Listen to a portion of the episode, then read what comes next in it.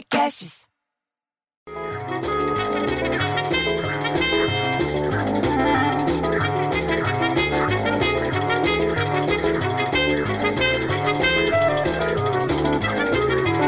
Aí você abre o e-mail, você entendeu? Para começar a semana, e vê que tem 79 mensagens de spam falando que é urgente.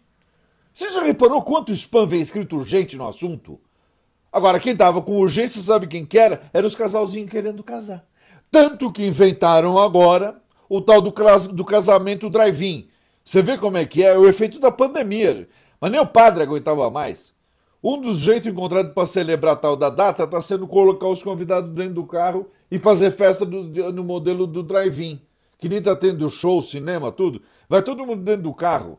Acho que arrumam uns carros melhor para os padrinhos, não sei como é que funciona.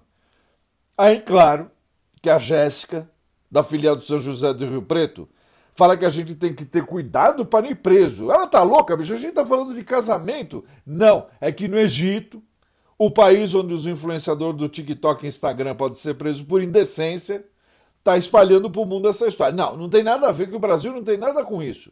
É notícia lá. Condenação de cinco jovens influenciadores despertou uma reação estranha lá no Egito. Você acredita nisso?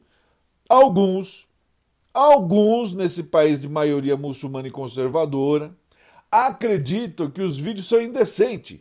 Para outros é só uma forma de diversão e não, não pode causar punição. Muito menos prisão, bicho. Agora você acha que tem que ir? Aliás, uma jovem lá, uma universitária, 22 anos, bicho, modelo, ela é modelo, foi sentenciada no mês passado dois anos de prisão após ser condenada, sabe por quê? Violar valores familiares egípcios. E mais quatro. E ainda vai pagar multa de mais ou menos 110 mil reais. Pode isso, bicho?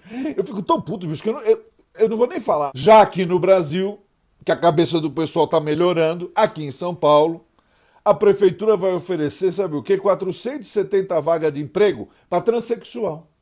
Oportunidade para comércio, telemarketing e serviço doméstico. Mas tem que se inscrever. Aí tem que procurar como se inscrever. Tem lá um lugar para todo mundo se inscrever. Até o Serginho, marido da Suelen, que é todo preconceituoso, achou boa ideia.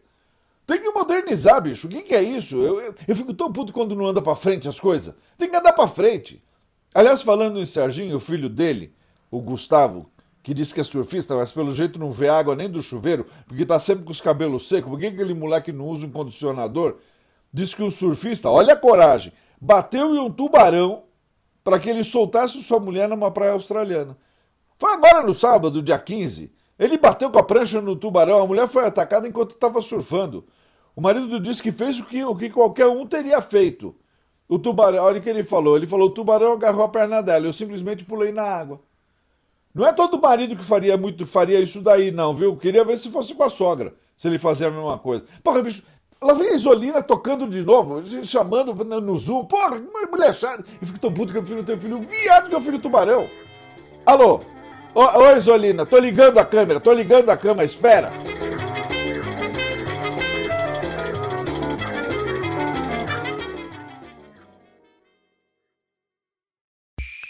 Esse podcast foi editado por Rafael Sales e Júlia Fávero.